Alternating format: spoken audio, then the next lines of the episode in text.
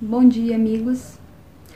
Nosso texto de hoje para reflexão é Juízes 4:4, que fala sobre a personagem Débora. Débora foi uma profetisa, uma juíza, uma mulher usada por Deus para através dela Deus ajudar o seu povo. Ela enfrentou os desafios, era uma dona de casa, uma profissional, assim como nós hoje. Somos donas de casa, profissionais, mães e temos desafios diários a enfrentar. Mas se dispusermos da orientação de Deus, com certeza vamos ser vencedoras e ajudar outras pessoas nesse mundo difícil em que estamos vivendo. Que sejamos canais de bênçãos a outros. Que tenhamos um dia abençoado.